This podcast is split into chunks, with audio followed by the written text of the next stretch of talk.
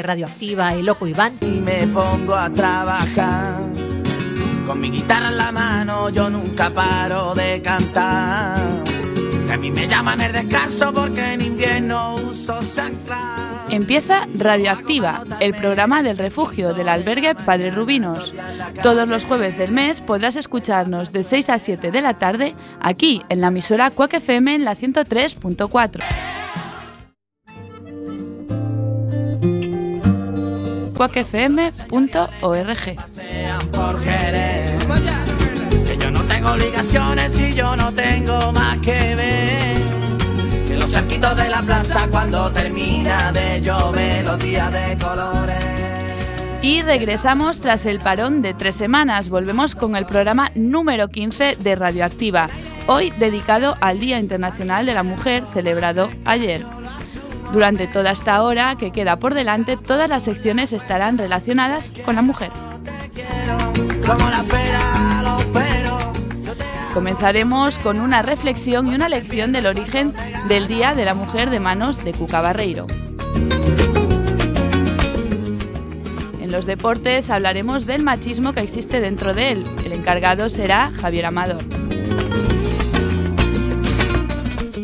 Seguiremos con una, un debate sobre los temas más candentes sobre la situación de la mujer en la actualidad que conducirá Ramón Fernández en Todos por Igual. Por su parte, Ángel Pan nos hará un recopilatorio de las canciones que reivindican los derechos de la mujer a lo largo de la historia. Será en espacio musical. Y ya en Luces, Cámara y Acción, Moisés Bala nos hablará de cuatro películas que defienden el empoderamiento de la mujer y la lucha de ella frente a un mundo de hombres. Por último, para finalizar este programa homenaje a la mujer, Eva Maro, una mujer aventurera, nos cuenta qué es viajar, sus experiencias recorriendo el mundo. No os lo podéis perder. Este programa está realizado por muchas personas del refugio del albergue Padre Rubinos. Algunos nos acompañarán hoy aquí con sus voces y otros nos escuchan desde el refugio. En la parte técnica se encuentra Alba Puente y yo soy Clara de Vega. ¡Empezamos!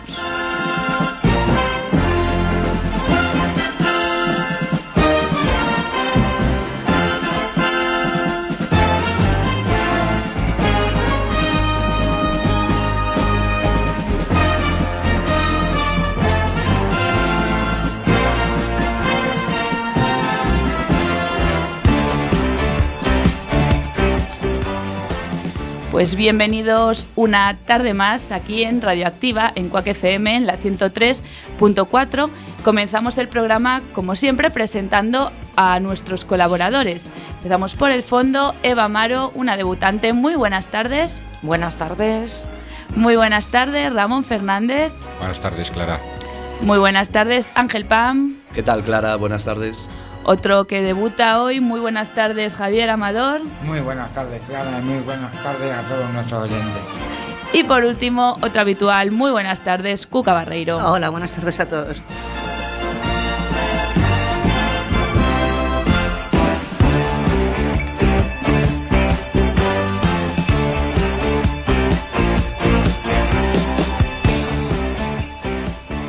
Como avanzamos en la cabecera, hoy el programa estará entero dedicado a la mujer, ya que ayer fue el Día Internacional de la Mujer que se, que se celebró. Pero, ¿cuál es el origen de este día? ¿Por qué surgió? Todas estas cuestiones nos la explica Cuca Barreiro. La escuchamos.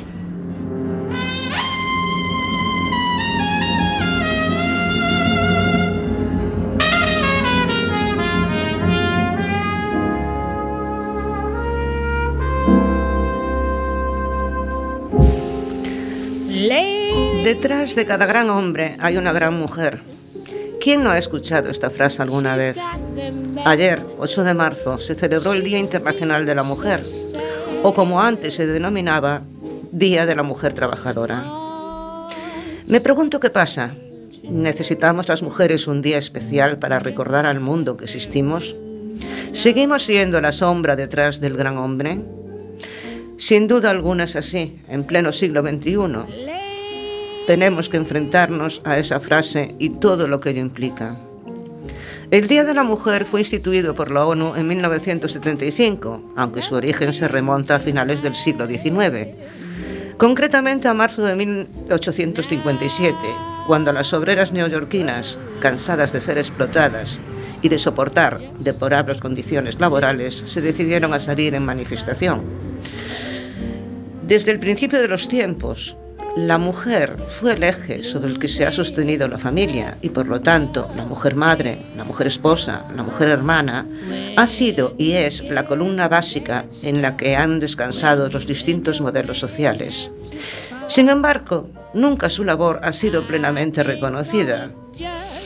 Aquellos que tengan creencias religiosas deberían recordar que Dios dijo, compañera te doy, que no sierva, pero parece que lo han olvidado. Las mujeres han sido artistas, escritoras, matemáticas, políticas, pero para alcanzar reconocimiento han tenido y tienen que esforzarse el doble que sus colegas masculinos. Y sin embargo, gracias a los esfuerzos de la mujer, se han ido produciendo grandes cambios en la sociedad. Podríamos citar cientos de mujeres célebres, pero el número de mujeres que día a día luchan por conseguir sus derechos es incontable. Pero como ejemplo, hemos elegido dos mujeres que no tuvieron nada en común. Eran personas de distinta extracción social, de distinta raza, de distinta nacionalidad. Pero las dos decidieron que tenían que luchar para conseguir lo que en justicia les pertenecía. Por orden puramente cronológico, empezaremos hablando de Emmeline Pankhurst Colton, esta mujer nació en Manchester en 1858 y falleció en Londres en 1928. Fue la líder del movimiento sufragista inglés y fundadora de la Unión Social y Política de Mujeres, afín al Partido Laborista Británico. Su meta era lograr que las mujeres pudieran votar, algo que consiguió en 1918, aunque con ciertas restricciones. Emmeline luchó hasta el final. No le importó incluso utilizar la violencia en ocasiones. Sufrió prisión, pero siempre luchó por sus principios y aunque sus métodos, cuasi militares en ocasiones, e incluso sus logros han sido cuestionados, la revista Time la citó en 1999 como una de las personas más influyentes del siglo XX y el personaje fundamental para lograr el derecho al voto femenino en Gran Bretaña y por ende abrir caminos en otros países y animar a la mujer a la lucha activa. La segunda mujer que he elegido es Rosie Parks, Rosie fue una mujer de raza negra o afroamericana, como sería políticamente correcto decir hoy en día, que harta de las leyes de segregación vigentes en un país que en su propio himno habla de la tierra de los valientes y de la libertad, un día decidió que ya había tenido bastante. Esto sucedió en 1955, cuando Rosie, de profesión costurera, tenía 42 años y los negros tenían que soportar la humillación de no poder compartir espacio con los blancos. En ningún lugar, por ejemplo los autobuses, iban separados por una línea y los negros tenían que sentarse detrás, en la parte trasera. Y si estaban en otro sitio, dejar su asiento si algún blanco lo solicitaba. Rossi se sentó en el medio, lugar que podría usar si no había ningún blanco. Cuando uno subió, el conductor le ordenó levantarse. Los demás afroamericanos lo hicieron, pero Rossi permaneció en su lugar. Fue arrestada por perturbar el orden público. Pasó la noche en el calabozo y tuvo que pagar una multa de 14 dólares. Su caso fue el detonante para que la gente de color tomase conciencia de su situación y un indignado y desconocido pastor baptista llamado Martin Luther King organizó huelgas en Montgomery en todos los transportes, que duraron durante 352 días. Mientras, el caso Rosie Parks llegó hasta el Tribunal Supremo, que declaró que la segregación racial era una norma contraria a la Constitución y un año después todo tipo de segregación fue abolida. Estos dos ejemplos nos dicen lo que puede hacer la mujer cuando está dispuesta a luchar por lo que cree y por los derechos que le corresponden. Pero hay muchas más y muchas heroínas anónimas que todos los días están en las trincheras, siempre luchando por mejorar la humanidad. Así que Aquí seguimos, señores. Las mujeres existimos. De hecho, sin nosotras, sin la hembra de la especie, la humanidad desaparecería. Espero que por fin llegue un tiempo en que no sea necesario un día de la mujer, ni del niño, ni del hombre, ni del enfermo, ni del minusválido, porque eso indicará que por fin nuestra peculiar raza ha logrado el punto justo de madurez.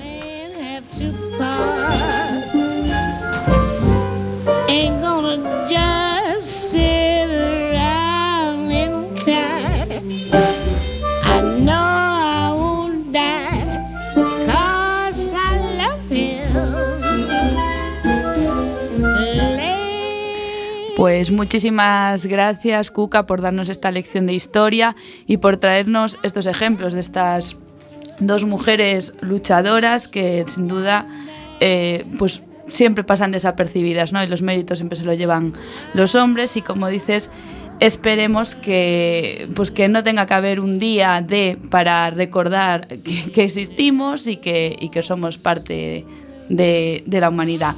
Bueno, nosotros seguimos aquí con el especial del Día de la Mujer con los deportes. Eh, a continuación, Javier Amador nos trae pues unos ejemplos eh, de machismo en el deporte. Lo escuchamos.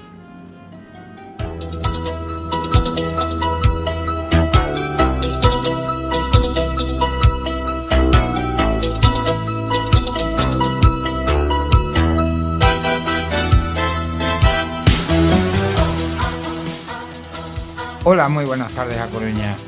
Queridos oyentes de nuestra emisora, aprovecho para desearos una buena velada con nosotros y daros las gracias por estar ahí, al otro lado. Yo soy Javi, estoy aquí para hablaros del deporte, ese hobby que a todos nos gusta y aprovechar para recordaros cuántos y cuántas personas no son conocidas por destacar en él. Y ya que ayer fue el Día de la Mujer, mandar un saludo a todas fuerte, a todas las mujeres, pues sin ella el mundo pues como ha dicho mi compañera, no sería mundo. Me gustaría comentar mi rechazo también sobre cómo ellas sufren el machismo tanto en, en un hogar como mismamente en el deporte.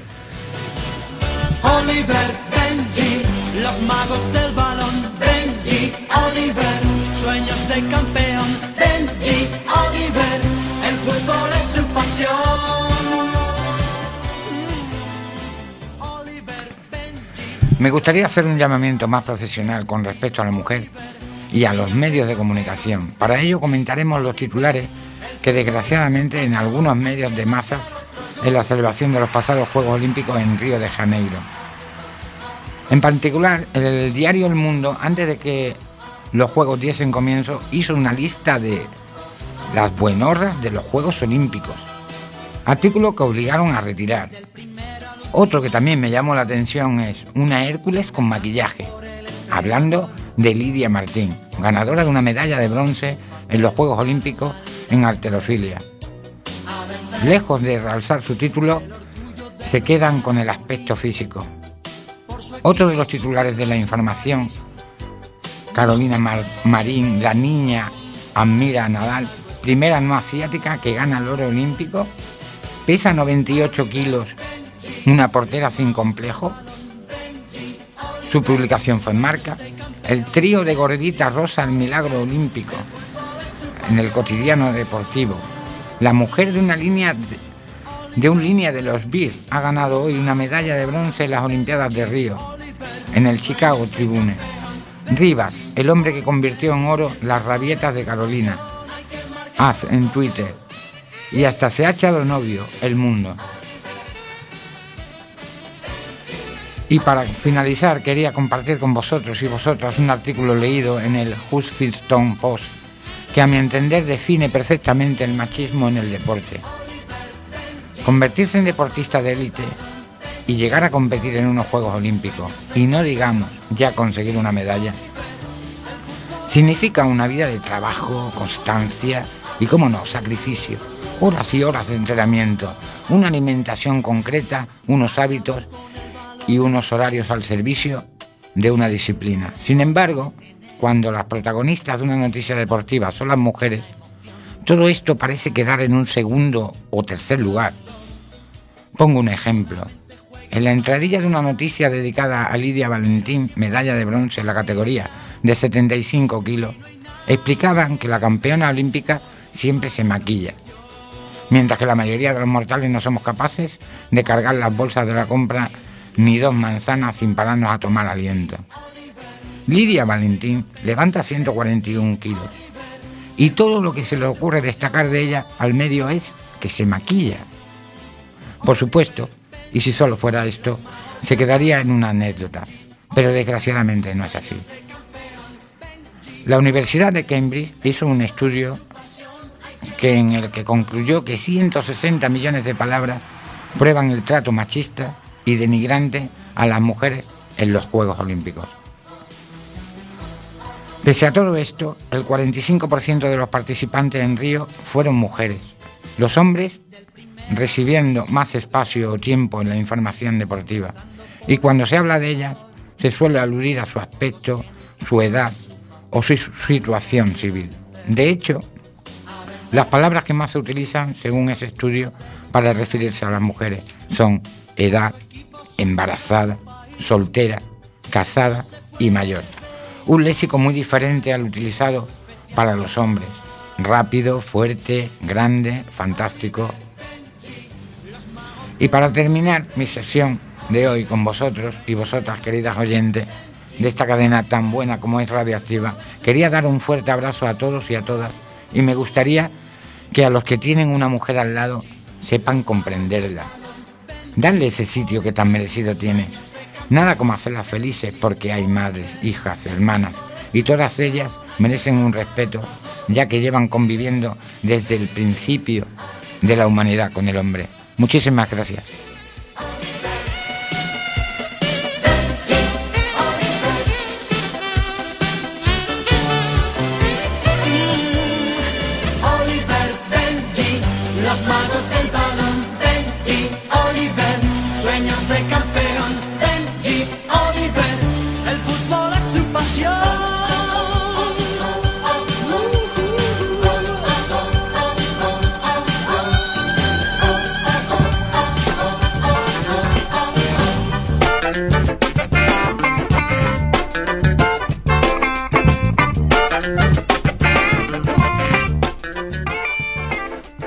Pues muchísimas gracias Javi por este estreno aquí en, en FM y en, nuestro programa Radioactiva y por traernos estas, noticias, noticias y estos titulares que creo que a, todos nos sonaban, pero bueno, siempre sorprenden, ¿no? Como eh, mm, lejos, como decías tú, de darle importancia al gran mérito pues, de conseguir una medalla de bronce o conseguir un título tan importante, nos fijamos más en el aspecto físico o en cómo van vestidas. Es una pena, esperemos que, esto cambie. Bueno, nosotros seguimos aquí en Radioactiva, en el programa del albergue para Rubinos, cuando son las 6 y 18 minutos. Estamos en directo en Cuac FM, en la 103.4. También podéis escucharnos por la página web www.cuacfm.org. Seguimos, como, como dijimos antes, eh, con este especial de, de, la mujer. Y hoy en Todos por Igual cambiamos el formato de entrevista por el de debate, que creo que en este, bueno, en este día y en este especial va a ser más enriquecedor, con opiniones de diferentes colaboradores sobre el tema de la mujer en la actualidad, su situación. El conductor va a ser, como no, Ramón Fernández. Lo escuchamos.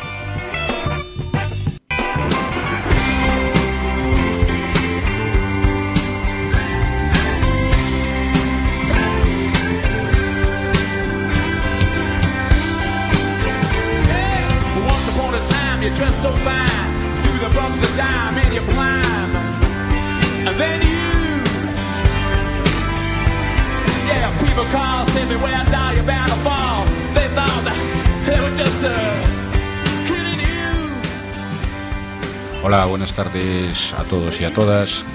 Y como bien decía Clara, vamos a poner encima de la mesa un debate sobre la situación actual de la mujer en diferentes ámbitos. Eh, os está hablando Ramón Fernández y yo quería comenzar poniendo encima de la mesa eh, un tema para que opinen los contertulios que hoy nos acompañan y que es el tan manido y tan traído eh, techo de cristal o mm, también el tema de las cuotas que los partidos políticos están asignando casi ya por decreto a que las mujeres tengan que ocupar determinados puestos independientemente de su valía. Quería saber un poco cuál sería vuestra opinión acerca de esto. Cuca. Pues em, yo no soy partidaria de las cuotas de paridad, aunque pueda parecer un contrasentido, porque para mí el hombre y la mujer son dos seres humanos, con los mismos derechos, eh, las mismas obligaciones y las mismas cosas. Entonces, Mientras que puedo entender la discriminación positiva en gente que tenga problemas eh, de adaptación mm, digamos, eh, intelectual o lo que sea, no entiendo que por decreto se tenga que tener cinco ministras y cinco ministros, sino que, que haya la gente que realmente valga. Lo que pasa es que hablan de discriminación positiva y lo que se está dando es lo contrario. Las empresas, entre cinco señoras que son estupendas y saben mucho, y un señor que no sabe tanto como ellas, pero también aprobó la oposición, pues entra el señor. O sea que, para mí, lo de las cuotas en política es en plan paripé, porque la cuota de verdad está en la valía y en que todos, desde el señor que vende embutidos al señor que es director de Resol, reconozca la valía de la mujer. Pero, Cuca, como comentaste antes en tu, en tu texto y en tu escrito, decías que una mujer tiene que demostrar el doble Sí, sí, para, sí. Poder, para poder llegar. Claro. Con las cuotas, pregunto, ¿eh? ¿no, ¿no se hace más accesible ese, mm, esos puestos? Para, porque si no hay esa cuota, se, bueno, se ven los partidos políticos donde no las hay, como el PP, por ejemplo, el Partido Popular, eh, la mayoría de, de las personas que lo ocupan son hombres. Entonces, y en cambio, en, las, en donde sí que están las cuotas, pues hay un 50%, bueno, hay una... Ya, pero para mí es un arma de doble filo, porque eh, precisamente si hablamos de ministras y, y de política, si os fijáis un poco, por rellenar esas cuotas hay gente muy válida, perfectamente válida, pero otra que no lo es tanto. Y entonces yo lo considero que es que sí, la mujer tiene que de- de- demostrar mucho más su valor, pero el hombre tiene que apreciarla más. ¿Eh? de lo que lo aprecia. Y entonces esa, esa cuota puede tener ese doble filo de decir, ay, tengo que meter a cinco. Bueno, pues mira, voy a coger a esta y esta y esta. Cuando a lo mejor ese trabajo de esas cinco personas, dos, hay dos hombres perfectamente capacitados para hacerlo. Yo me refiero al plano político, ¿eh? En el de, eh, de atender a la sociedad y resolver los problemas de la sociedad. Yo me refiero en ese ámbito. En el ámbito laboral, ay, ya nos queda mucho por hacer todavía. Claro, pero eso sería posible igual si hubiese una igualdad que no, no existe, ¿no? Por eso estamos hablando, bueno, de este, de este tema. Si hubiese una igualdad, sí sería por los mismos méritos, pero al no haber esa igualdad, el hombre siempre va, ¿o no? Puede ser. No sé lo que opinan los demás. El hombre... Estoy haciendo un poco de abogado del diablo, ¿eh? Sí, sí, sí. Por desgracia, este país es muy machista. Mucho. ¿Vale? Eso creo que estamos todos los que estamos aquí, estamos en eso de acuerdo. Eh, mi opinión es la siguiente. Eh, todo el mundo tiene derecho a ocupar un cargo, sea mujer, sea hombre. Si la mujer está más capacitada que el hombre, evidentemente tiene derecho a ocupar ese cargo. Por sí. Porque por currículum debería de estar, pero por desgracia no es así. Por desgracia. Esa es mi opinión. Pero no consideráis también que dentro de eso eh, mm, puede ser una forma de machismo el intentar proteger a la mujer con cuotas cuando realmente lo vale. Vamos a ver, mi Se opinión. Eh, Ramón, mi opinión es la siguiente. Si la mujer merece estar en ese sitio, por mi parte debería de estar. Si yo, por ejemplo, tengo un consejo de ministros, tengo que formar un consejo de ministros y soy presidente del gobierno, y si veo que si me presentan los currículums de cinco mujeres y de cinco hombres, ¿vale? Estamos hablando de las cuotas de paridad. Si veo que por opción tengo más mujeres que hombres, pues obviamente me voy a quedar con las mujeres. ¿Por qué? Porque mi- yo quiero que mi, mi- mi gobierno, en este caso, mi país, vaya hacia adelante. O sea, vaya hacia arriba, no hacia abajo. A ver si me estáis... O sea, yo creo que me estáis entendiendo lo que quiero decir perfectamente. Perfectamente. Pues esa es mi opinión bastante clara. Bueno, yo quería lanzar una pregunta al aire, a ver si alguien me la puede contestar. Y también es en, referen- en referencia a las mujeres, por ejemplo, que no son tan agradecidas físicamente o que no puedan estar tan tan bien vestidas o también, bueno, que no tengan una estética 10 de la mujer Barbie que, que existe en muchos sitios, ¿no? Porque también eso, por ejemplo, una mujer bien vestida, bien arreglada y súper guapa, tiene siempre muchísimas más opciones de entrar en un puesto de trabajo importante que, que una mujer que tenga mucha valía interior, pero que, bueno, pues a lo mejor no se preocupa tanto por su estética. Eh, Porque el hombre es machista, de por sí. Si el director de una empresa es machista, evidentemente va a mirar a una persona si está bien arreglada, si está bien presentada, y si la tía está buena, ya, de por sí. Claro, pero eso es, Es, un- es- es por desgra- perdón, es por desgracia. Este país es así. Es por desgracia, pero es lo que hay. Ahí mismo has dado tú, justo en la palabra. Si la tía está buena, ¿m? si la tía está buena. Y no crees que también, y ahora sí que yo voy a hacer de abogada del diablo, todos los que estáis aquí me estáis viendo y veis que ya tengo cierta edad para poder hacerlo, pero no os dais cuenta de que la mujer hoy en día, que a mí es una cosa que me preocupa en la juventud, chicas muy jóvenes, piensan que solamente mediante el aspecto físico e incluso el sexo es la moneda de cambio, el peaje que tienen que pagar para conseguir sus medios, no esforzándose en otros caminos. Eso es un poco culpa de la mujer, que nos convertimos en objetos.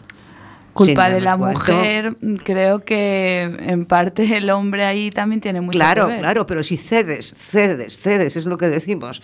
¿eh? Si cedes. Eh, ayer escuché en la, en la televisión, no sé si la televisión en la radio, eh, un programa sobre la violencia de género eh, que decía que hay un incremento extraordinario de violencia de género en chicas muy jovencitas, incluso adolescentes. Y que eh, el que el novio esté todo el día con el móvil, ¿dónde estás? ¿Qué haces? ¿Qué tal? Y eso lo consideran como es que me, es que me quiere y como me quiere tanto me controla. Al contrario, la está Claro. agobia- al contrario, la acaba agobiando. Eh, claro. ¿eh? Sí. Y, que- y llegan a pensar eso. Entonces, ¿qué problema es de educación, de los roles sociales que todavía no hemos cambiado? De, es mucho camino por ¿creéis, recorrer. ¿Creéis que es un problema de educación? Sí, Totalmente. Completamente. El concepto del amor Hombre, romántico, ¿no? yo- De quien quiere, te quiere te hará sufrir, que es la mayor falacia Yo- de... En referencia a eso, bueno, tengo un dato que es sobre lo, lo de la educación y la violencia de género, que los países nórdicos, que se les considera más avanzados que nosotros, culturalmente y educacionalmente, es donde más violencia de género hay.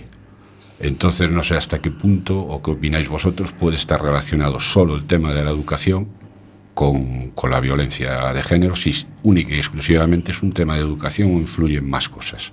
Como por ejemplo, desde que un niño o una niña nace, la niña tiene la muñeca y el niño tiene el balón. ¿Qué opináis? Eso es tema de, tema de educación, como lo que estabas diciendo, ¿no? Si tú a un niño le dices tienes que jugar con el Action Man, con el balón, nunca te nunca juegues con muñecas, ¿no? Y al contrario, no te, ya te están eh, te están introduciendo un rol para toda la vida. Aunque tú quieras jugar con muñecas, no vas a poder. O aunque tú quieras vestir de rosa, ya no vas a poder, porque la sociedad así te lo, Claro, pero tú luego te lo ves indica. datos en, en países como Finlandia, eh, Noruega, Suecia. Pero yo creo que la violencia en general eh, son unos índices altos. No lo sé porque no me sé los datos. Son los más altos de Europa. Pero violencia en general, igual a violencia, No, violencia de género. de género. Y la violencia en general no. No Claro, me he centrado en toda la violencia en general, sino en lo que es la violencia de género y en relacionarlo un poco con el tema de la, de la educación, que se supone que esos países, se supone, ¿no? Y se sabe, están más avanzados. Pues algo, nosotros. es algo que Es sorprende, realmente sí, sí que, sí que choca. Pero está claro que si tú desde pequeño educas a, a tu hijo o a tu hija a respetar y a no controlar, y, y si tienes un buen ejemplo en casa, nunca vas a...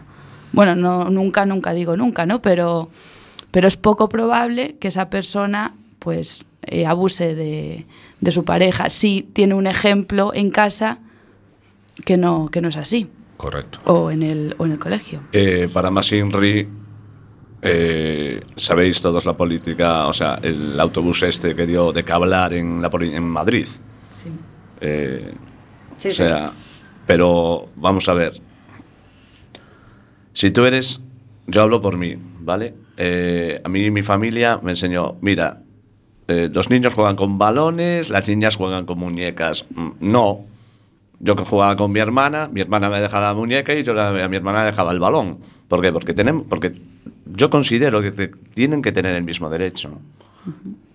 Por de- o sea, por, pero repito, por desgracia este país es así de machista y la verdad es que me entristece. Pero por lo que que- estábamos comentando, otro. por lo que estábamos comentando hace un rato, parece que, que los jóvenes no difieren mucho de los mayores, en el sentido de que está aumentando también la violencia, bien sea física o psíquica, entre los, entre los jóvenes.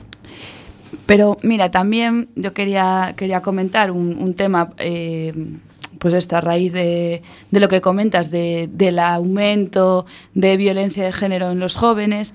Tú si te paras a ver las películas, la música, las letras que se escuchan, es eh, las películas de amor romántico, de que el hombre tiene que salvar a la mujer y dar la vida por él y no, pues por ejemplo Crepúsculo y ves o incluso las sombras de Grey, que quieras que no, porque es guapo y es rico, pero si no es un ¿entiendes?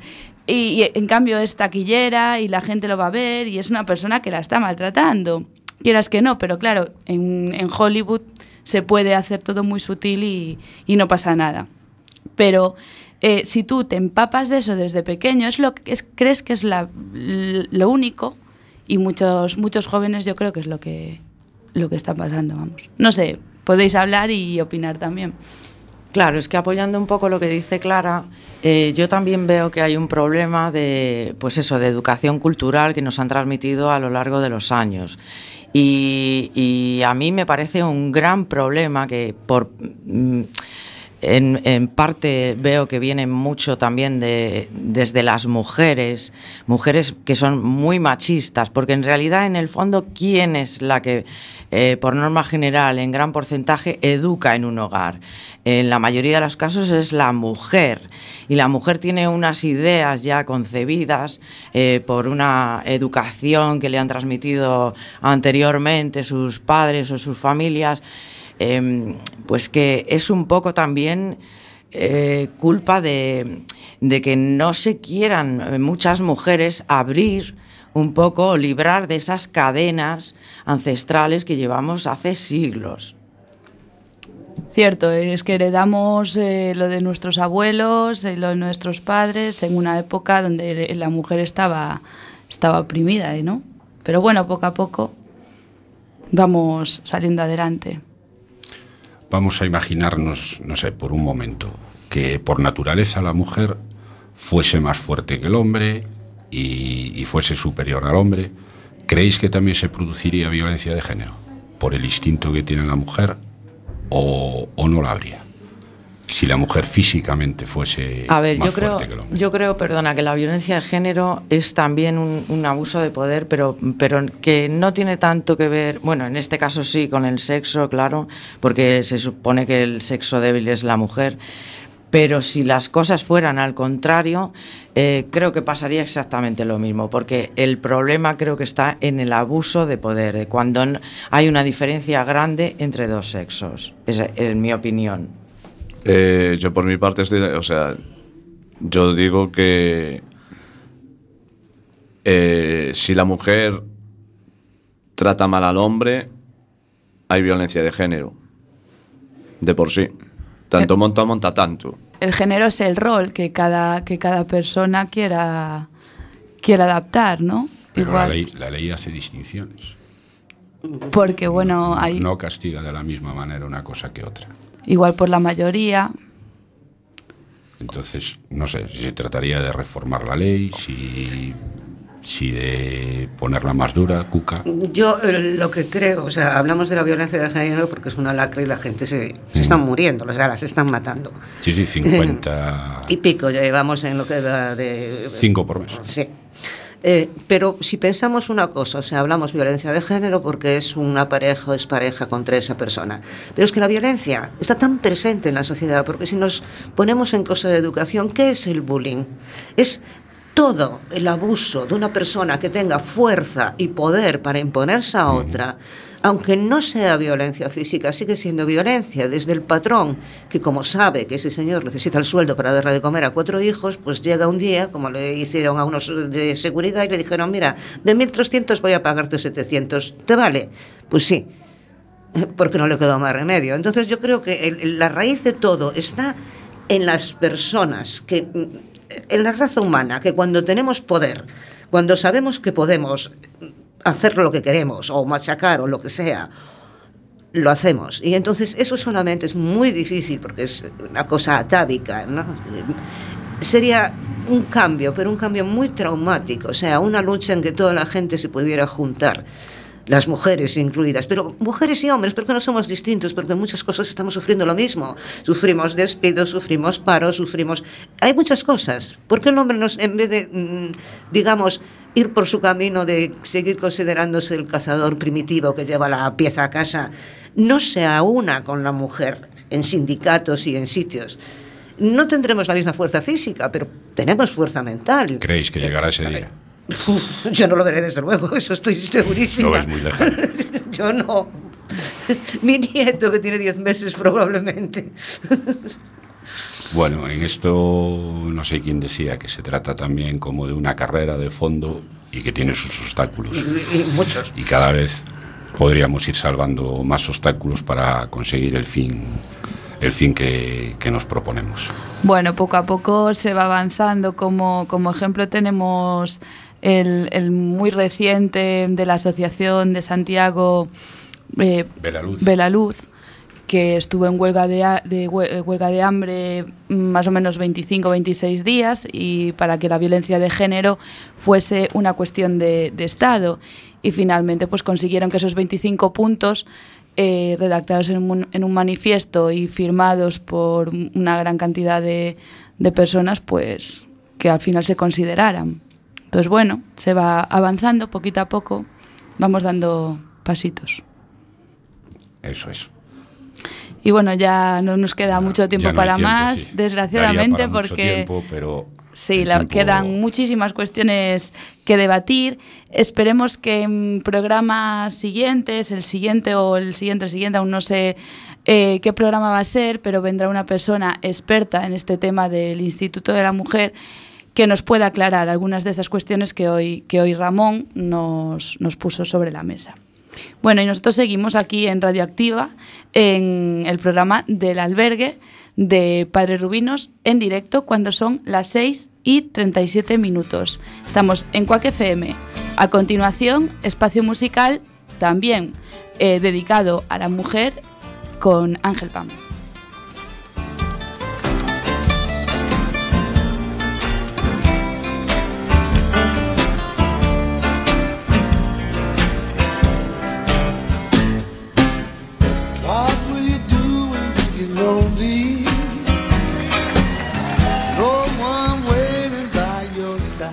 Buenas tardes a todos nuestros oyentes, bienvenidos a Espacio Musical esta semana, soy Ángel Pan.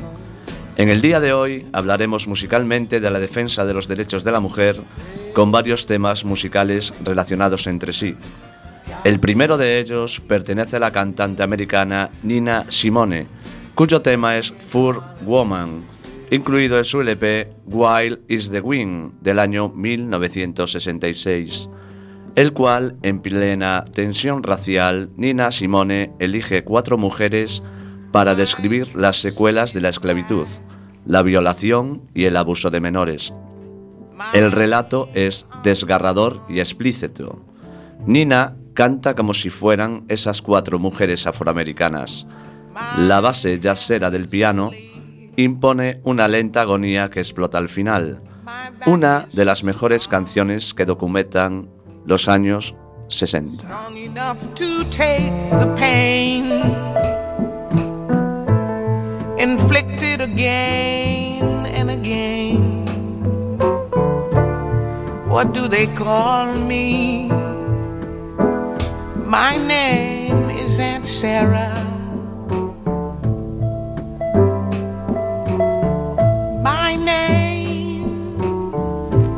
Sarah. Sarah. My skin is yellow. My hair is long.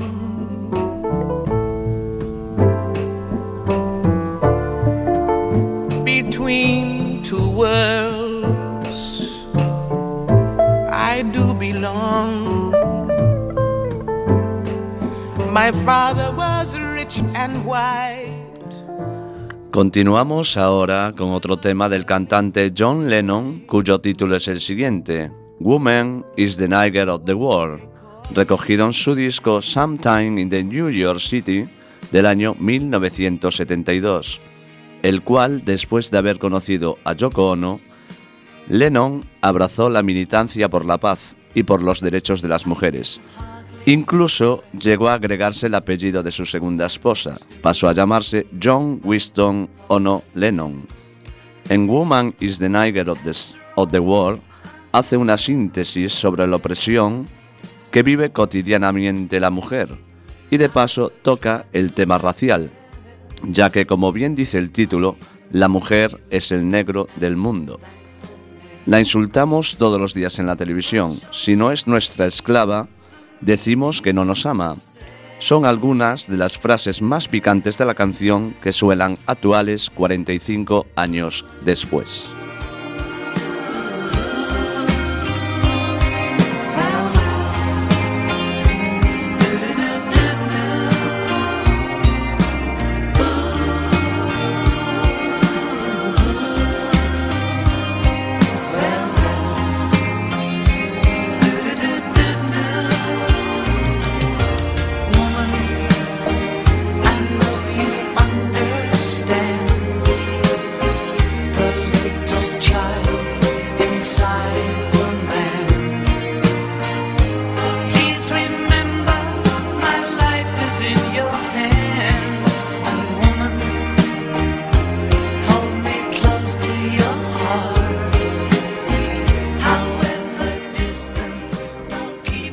Tercer lugar, seguimos con la cantante española Bebe, con el tema Malo incluido en su CD Para fuera telarañas del año 2004.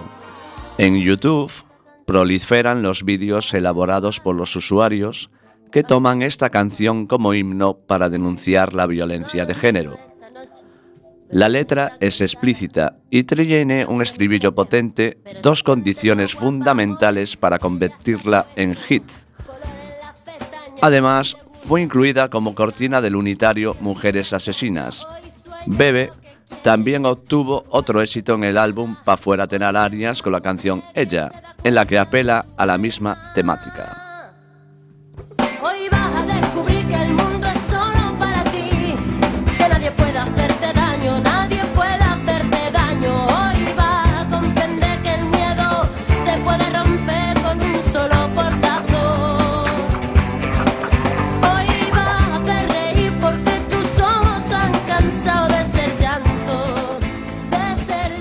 Y ya para terminar, os dejamos un tema del grupo Defcon 2 que se llama Ellas Denuncian, el cual trata Ellas denunciaron, no las escucharon. Ellas murieron, los jueces consintieron. Es lo que cantan con su habitual explosión de rap y metal Defcon 2. Es otra visión del drama, denunciar él, a su juicio, mal funcionamiento de determinados estamentos. En otra parte de la canción, el grupo de César Strawberry escupe ¿Quién acusa al cazurro cobarde que pega a su mujer y le dice que calle? Ya se lo advertí entre puñetazos, si me denuncias te mato. País de mierda, país infame, que ataquen a las mujeres no le importa a nadie. Las torturas y las amenazas, según los jueces, son cosas de casa.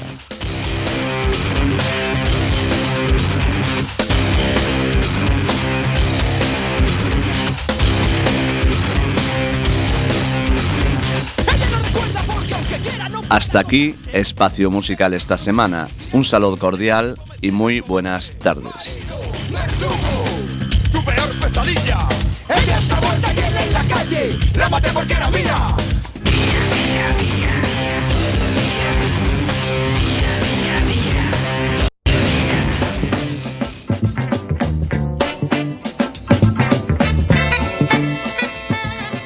Pues gracias Ángel por hacernos este repaso de estas canciones que reivindican un poco la lucha y bueno, lo que llevamos hablando todo el programa, de la lucha, la igualdad entre, entre las mujeres, bueno, de las mujeres, perdón. Y a continuación, en Luces, Cámara y Acción, seguimos con el mismo tema, hablando esta vez de cine. Eh, Moisés Bala se estrena hoy para eh, comentarnos cuatro películas eh, sobre esta temática, sobre la reivindicación de los derechos de la mujer. Lo escuchamos.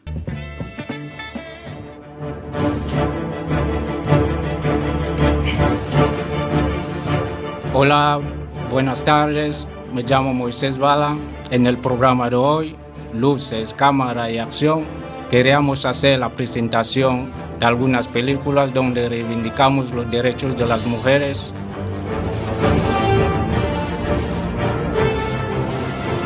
Para seguir con la dinámica, pues empezaremos narrando nuestro primer film, Ni Dios, ni patrón, ni marido.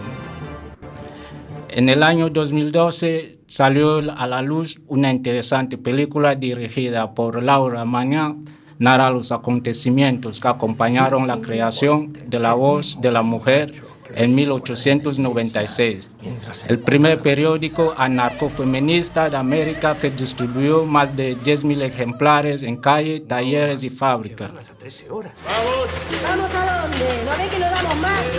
Oh, no. A María le echaron, no está muerta. Y al responsable... Ni Dios, ni patrón, ni marido cuenta como la anarquista Virginia Voltaire junto a la interpreta lírica Lucía Boldoni y un grupo de obreras textiles se organizaron y construyeron reivindicando su libertad de expresión mediante la publicación de un periódico, una herramienta de lucha contra la opresión del patriarcado y el capital tanto en el ámbito público como en el privado que promovía la emancipación, el amor libre, la revolución proletaria y la igualdad de derechos entre los géneros, arremetiendo a su vez contra la institución del matrimonio y el deportismo de la patronal. Fragmento extraído de la lentevioleta.wordpress.com. Pasa que yo cometí la estupidez de contratar mujeres. Y lo único que me traen son problemas. Ahora necesitamos un diario que ampare los reclamos de las obreras, de las mujeres. Otra de las películas que escogimos para este Día de las Mujeres es Frida, la, Frida Naturaleza Viva, película por, de Paul Leduc. La elegimos porque la protagonista es una luchadora. Desde su lecho de moribunda, Frida Kahlo, la gran pintora, reconstruye su vida y su obra que fue medular en la época del muralismo mexicano. Seguir hiriendo a la mujer que le ama.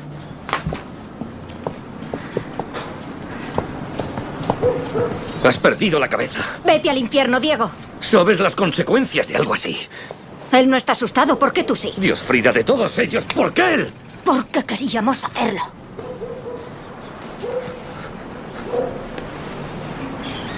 Me has roto el corazón, Frida. Siguiendo con la lista de películas que tratan sobre los derechos de las mujeres o la lucha de la mujer en el mundo de hombres, dest- destacamos una película española, Lola, estrenada en 2008.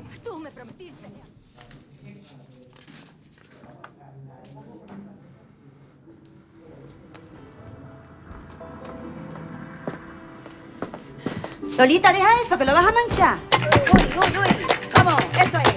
Lo primero que tiene que saber un artista es decir... Lola Flores es una niña de 8 años que vive en Jerez con su familia.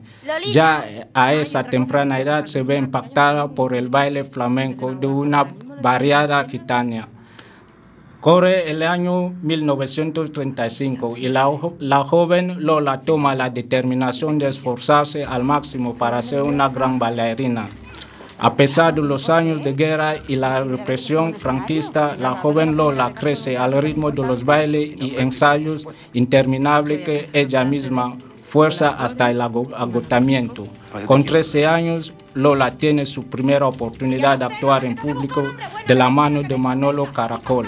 Lola actúa en el Teatro Variedades de Jerez, interpretando la canción de Soy de Jerez, con gran éxito de público. Son los primeros pasos de una Lola que crece deprisa y con 19 años recorre los pueblos del sur formando parte de espectáculos itinerantes. Son comienzos duros que enseguida tienen su recompensa cuando Lola es elegida para formar parte de una película en Madrid. Tras vivir esta experiencia a la que la acompaña su madre Rosario, la familia Flores decide trasladarse a la capital para apoyar la carrera de su talentosa hija. Madrid se presenta en su principio más hostil de lo que Lola se imaginaba y tras varias actuaciones de poca importancia en el norte de España consigue montar su propia compañía con la ayuda de un anticuario interesado por ella. Es esta compañía forma- formará eh, pareja artística y sentimental con Manolo Caracol, el mismo que le dio su primera oportunidad en un escenario. A partir de este momento, todos son éxitos en la, en la vida de Lola Flores, que- con el estreno de su espectáculo Zambra llegará a los oídos de toda España. Después llegarían las películas, los viajes, etc. Pero hay algo que Lola le obsesiona, formar una familia, este deseo de ser madre y salir de la vida de inestabilidad emocional que supone el espectáculo. La llevarán a vivir varias relaciones en busca de verdadero amor que finalmente encontrará en Antonio González el Pescadilla. Fragmento extraído de filming.es. et on lâche. Tu vois Es bellen die Hunde, es rasseln. Con eso nos, de- nos despedimos y espero volver a encontraros la semana que viene. Muchas gracias.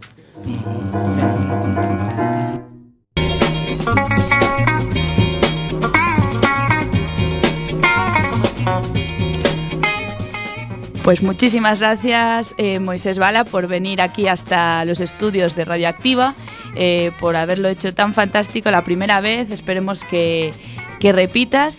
Y no tenemos, mm, quedó ahí una película por comentar, pero es que estamos muy justos de tiempo. Estamos en directo cuando son las 6 y 52 minutos. A continuación, la sección de viajes en ruta, donde Eva Amaro, otra principiante y, y que, y debutante, nos contará sus aventuras recorriendo el mundo. La escuchamos.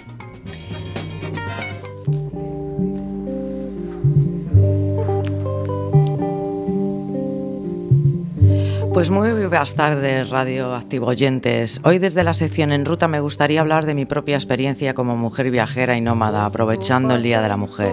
queda, pero lo nuestro es pasar. Desde tiempos inmemorables, la mujer fue ya una gran aventurera y en ocasiones pionera, aunque siempre, claro está, desde la gran sombra de los hombres.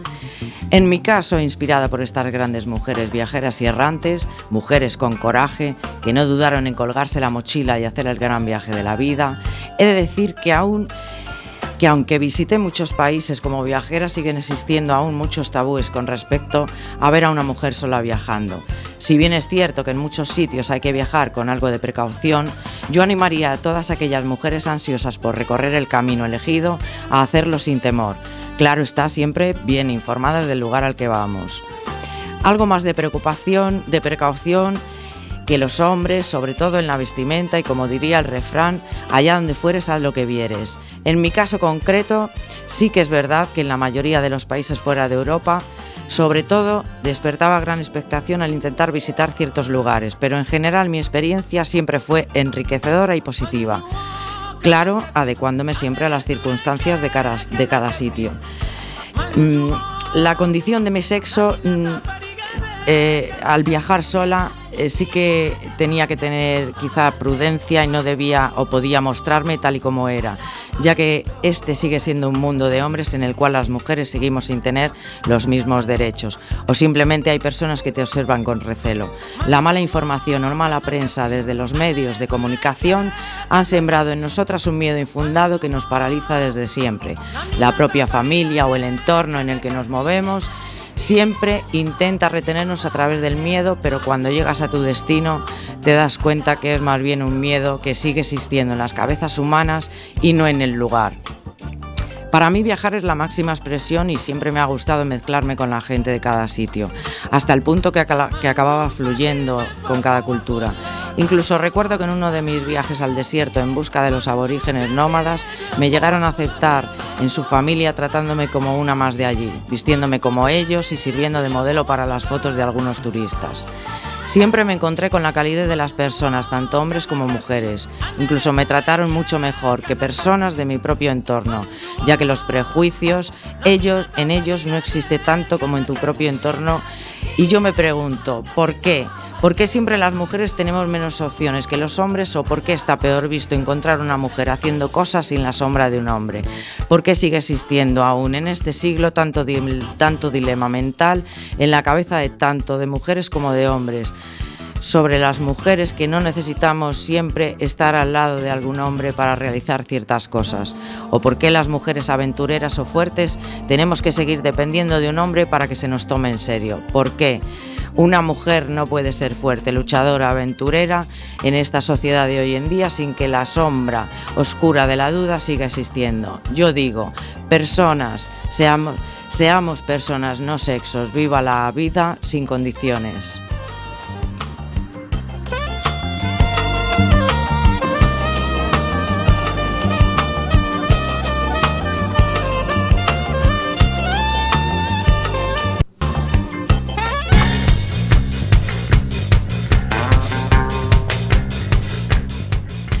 Pues como bien dices, resume todo el programa de hoy, Eva.